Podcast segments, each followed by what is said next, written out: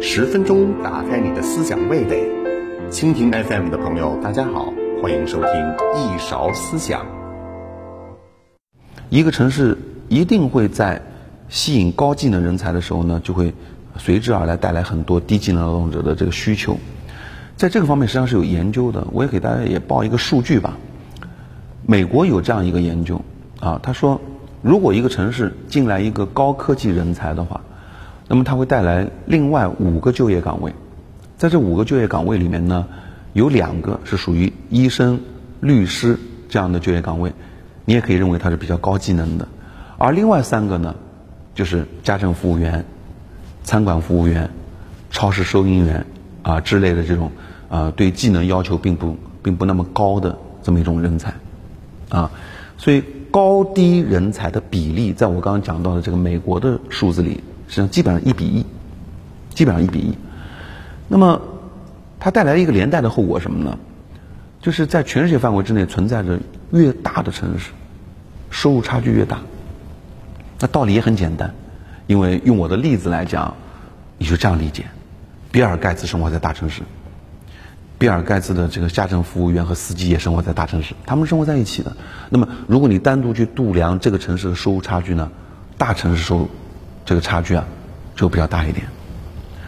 那么，当我面临大城市的收入差距比较大这样一个问题的时候，我们怎么办？全世界通行的一个法则，就是通过公共服务均等化。就是说，有些低收入者，他收入不是很低，不是很高，但是呢，我在这个城市里给他提供一个。补贴的廉价的公共服务啊，比如说你孩子如果去上学，不要交很贵的学费，到医院去看病，费用也不那么高。住房，我这个城市给你提供廉租房、公租房。那么这样一来的话呢，表面上看上去人和人之间收入差距很大，但是如果你的公共服务更加倾向于低收入者的话，那么这个社会呢，实际福利差距就比较小了。这个社会就会比较和谐。比如说，我就给大家举一个很小的一个例子，我们来一起体会一下。我有一次乘出租车的时候呢，碰到一位司机，嗯，他知道我是经济学家以后呢，我们就开始在对话。他跟我讲，他说我在上海啊，都已经生活和工作超过二十年了，我到现在没有上海市的户籍。我的两个儿子都是生这个出生在上海的，而且呢，学习成绩还非常不错。现在碰到的问题就是初中升高中在上海没法升。如果回到老家，基本上这两个孩子啊，因为没有办法进行教育教材这个体系的对接，那基本上没法适应。那么在上海呢，基本上没有办法去上普高，只能上职业类的教育。大家想，如果这样的一个例子落在你头上，你会怎么想？我觉得他们都是我们的市民，也都是在为城市做贡献，也在纳税。我们真的不能对这样的市民的生活，对他们所面临的境遇熟视无睹。我可能要讲一句话，大家会觉得是脑筋急转弯。补贴低收入者，实际上是在间接补贴高收入者。为什么这样说呢？你就这样想：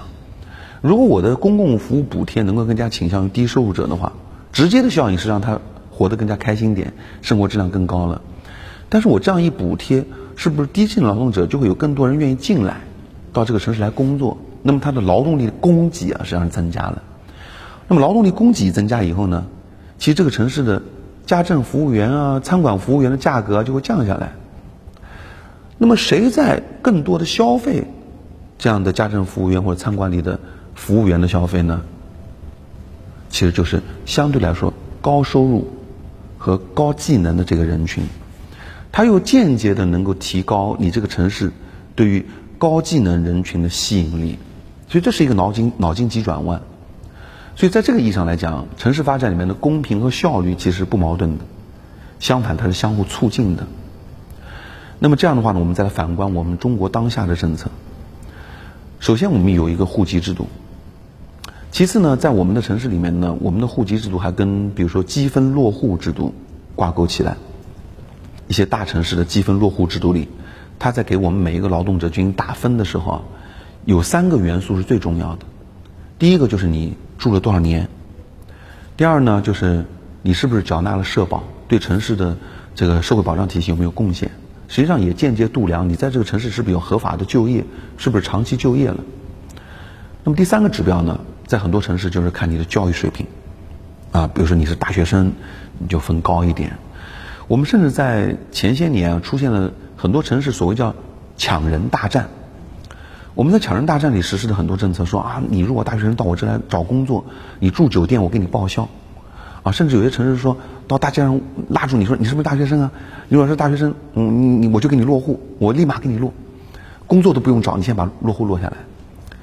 大家想，由于我们的户籍制度是跟公共服务捆绑在一起的，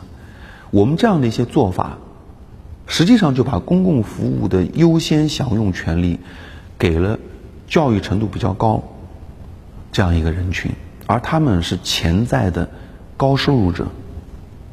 那这个做法呢，就正好跟我们公共服务的公平性和平等性的精神相违背了。我们到底如何看待我们城市啊，以及我们的未来？如果我们是采取一种比较功利式的，啊传统那种思维方式，你可能就会忽略，在你的政策里面，不仅没有去解决这个城市的收入差距问题和福利差距问题，可能你的政策的结果是扩大了人群之间的实际福利差距。但是如果我们换一个思维，如果我们接下来的城市发展政策更加去关注低收入阶层的福利状态。我们把更多的公共服务资源去用来满足低收入阶层的这个需要的话，我们的城市可能能够增加和谐度，能够缩小不同居民的实际福利差别。而间接的来讲呢，我前面说过一个道理，就是我讲的脑筋急转弯，它其实对于你这个城市降低生活成本，能够间接的提高对于高技能劳动者的吸引力，实际上是有好处的。用上海在二零三五规划里。用的另外一个提法，他说我们要建设